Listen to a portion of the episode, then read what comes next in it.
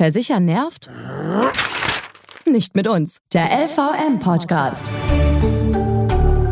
Der Praxischeck, wofür du eine Hausrat, Haftpflicht, Unfallversicherung und Co. wirklich brauchst. Herzlich willkommen im August. Es ist der erste Freitag im Monat und das heißt ganz klar, es ist wieder LVM Podcast Zeit.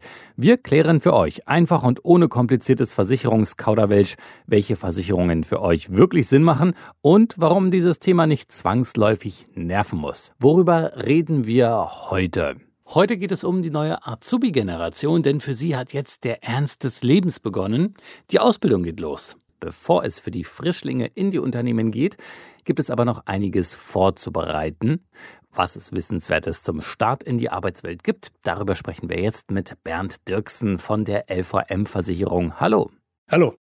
Erstmal vorneweg, was sind denn die Vorteile einer Ausbildung? Naja gut, die Vorteile einer eigenen Ausbildung sind sicherlich, dass ich das erste eigene Geld habe, dass ich finanzielle Unabhängigkeit habe. Viele wollen ja studieren. Ich glaube, in der heutigen Arbeitszeit ist es durchaus angebracht, vorher eine Ausbildung zu machen, dass man eine grundsolide Ausbildung erstmal vorweisen kann, um darauf dann aufzubauen. Und welche Tipps haben Sie für den ersten Tag als Azubi? Auszubildende sollten sicherlich beachtet haben, dass man eben vernünftig gekleidet ist, dass man eben äh, weiß, wo man hingehen muss, dass man eben äh, vielleicht sich im Vorfeld schon Notizen gemacht hat, was eben wichtig ist äh, am Tag der ersten Ausbildung.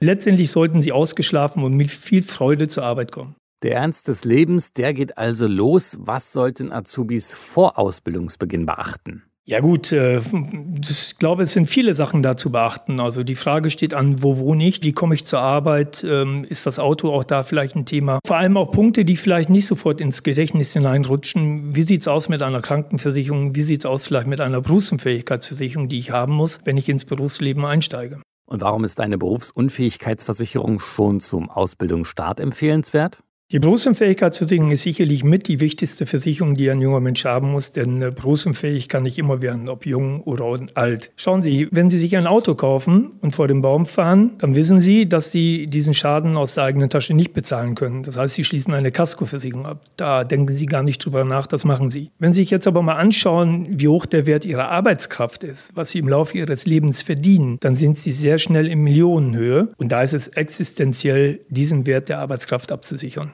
Okay, ist eine Berufsunfähigkeitsversicherung nur für bestimmte Berufsgruppen nötig? Ja, das ist eine Mehr, dass eben eine Berufsunfähigkeitsversicherung vielleicht nur die Handwerker benötigen. Äh, auch kaufmännisch Tätige können sehr schnell berufsunfähig werden. In 91 Prozent der Fälle tritt die Berufsunfähigkeit nicht durch einen Unfall ein, sondern durch Krankheiten. Und äh, psychische Erkrankungen stehen da im Vordergrund, genauso wie Muskel- und Skeletterkrankungen. Das betrifft jeden.